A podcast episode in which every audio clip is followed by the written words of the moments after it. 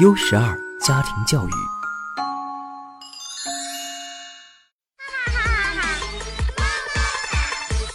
这里是熊孩子那些事儿。Hello，大家好，我是陈玉，欢迎大家收听本期的《熊孩子那些事儿》。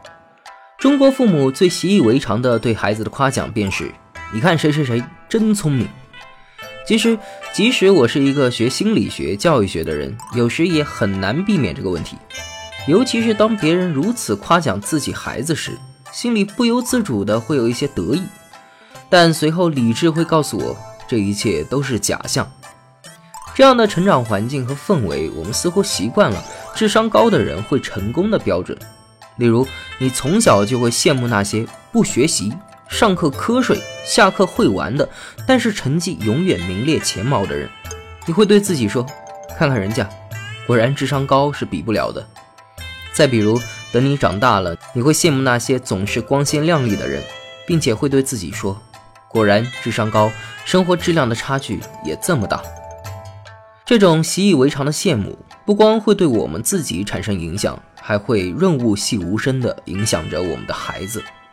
但我们常常会忽略，其实这些名列前茅的人，除了智商，必然会用那些你看不到的时刻去温习功课；那些光鲜亮丽的人，也必然会付出你看不到的辛劳。因为这个世界对所有人最平等的事情，其实就是时间。他不会因为一个人的智商有多高就给予他更多的时间，也不会因为一个人有多笨就剥夺他的时间。反而是我们这种无声的导向，会让孩子觉得，原来努力算个屁，只有智商才是王道，甚至认为智商平平会带来无尽的羞辱感。于是呢，有些孩子不愿意花大量的时间通过努力来提高成绩，就是为了不被他人说笨，宁愿贪玩被别人说成因贪玩而成绩不好。这就是我们崇尚智商的结果。也是我们忽略孩子做出努力的后果。那我们该如何做呢？第一，我们和孩子都要正视，天赋的威力其实远比想象小许多。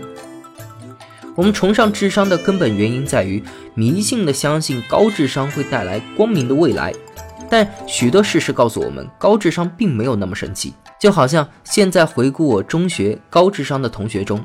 真的比普通人混得好的也没几个。第二，在孩子的教育中，重视努力的方向和策略。大家可能看到这一条时很难理解，什么叫努力的方向和策略？其实说白了就是一种做事的逻辑思维。例如，能从一条没有桥的河里安全渡过的人，一定是有正确的思维方向和策略的。他会想怎么做才能安全。然后会造船慢慢划过去，而那些忽略这一点的人，往往会说只要努力就有好的结果，然后一猛子扎进水里，努力了很久，然后就被淹死了。所以呢，对孩子的教育，我们要重视思维的培养。第三，带孩子一起坚持好的习惯，远胜不停纠正孩子不好的习惯。许多情况下，我们经常会觉得孩子的努力程度不够。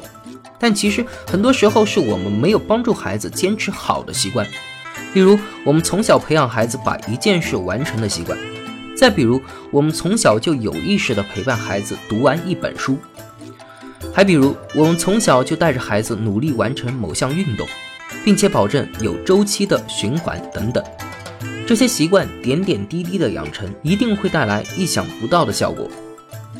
第四。教育孩子去尊重那些努力生活的人。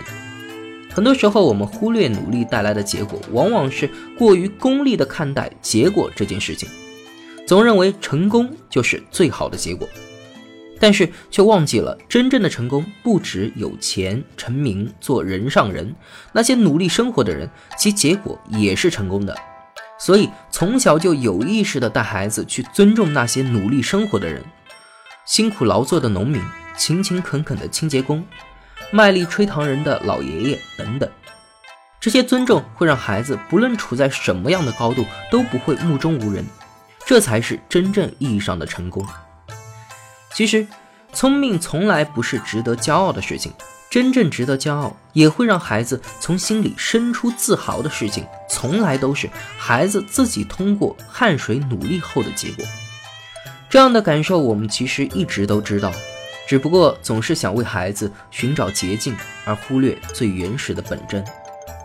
好了，本期节目到这里就要和大家说再见了。如果您在养育孩子的过程中遇到了什么难题，欢迎向我们节目提问。